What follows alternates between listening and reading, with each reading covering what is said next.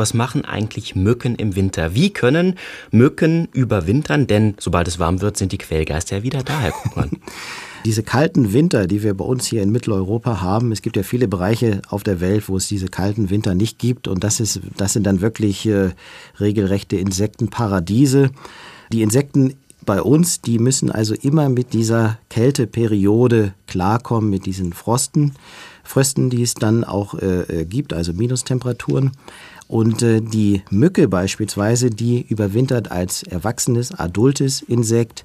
Das heißt, die suchen sich dann Verstecke, die möglichst geschützt sind von der Witterung, wo es vielleicht auch nicht ganz so kalt wird, wie jetzt, äh, wenn sie ungeschützt einfach im Freien bleiben würden. Und äh, dieses Phänomen der Überwinterung, das müssen also alle Insekten in Deutschland durchmachen. Es gibt dann verschiedene Strategien.